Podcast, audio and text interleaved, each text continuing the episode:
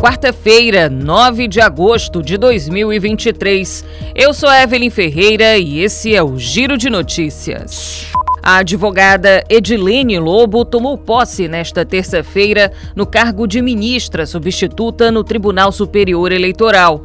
Ela é a primeira mulher negra a assumir uma cadeira no tribunal. A cerimônia de posse foi breve e realizada no gabinete do presidente da Corte, ministro Alexandre de Moraes, como é de praxe em posse de substitutos. A ministra chegou ao cargo após ser indicada pelo presidente Luiz Inácio Lula da Silva para atuar na Corte. A nova ministra é doutora em Direito pela PUC Minas e mestra em Direito pela Universidade Federal de Minas Gerais. O ministro Alexandre de Moraes, do Supremo Tribunal Federal, mandou soltar nesta terça-feira mais 72 presos pelos atos golpistas de 8 de janeiro. O novo grupo é formado por 25 mulheres e 47 homens, somando 90 presos que também foram beneficiados nesta segunda-feira pela soltura. O número de pessoas soltas nesta semana pelo ministro chegou a 162, sendo 100 homens e 62 mulheres.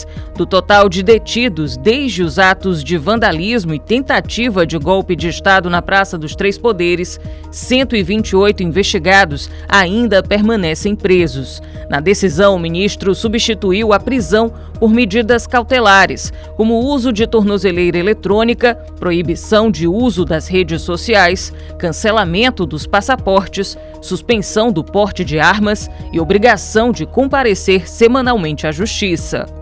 Os acusados respondem pelos crimes de associação criminosa, abolição do Estado Democrático de Direito, golpe de Estado e crime contra o patrimônio público tombado. Abrem nesta quarta-feira, a partir das 10 horas da manhã, as inscrições para o concurso público que vai preencher 220 vagas de técnico em assuntos educacionais no Ministério da Educação. O salário inicial para o cargo é de R$ 6.255,90 e os aprovados também vão receber auxílio alimentação de 658 reais. A vaga é de nível superior, com uma jornada de trabalho de 40 horas semanais. O edital do concurso foi publicado nesta terça-feira. As inscrições podem ser feitas pelo site do Sebrasp até 6 horas da noite do dia 28 de agosto. O Giro de Notícias tem produção de Evelyn Ferreira e na sonoplastia Paulo Wagner. Essas e outras notícias você confere no gcmais.com.br.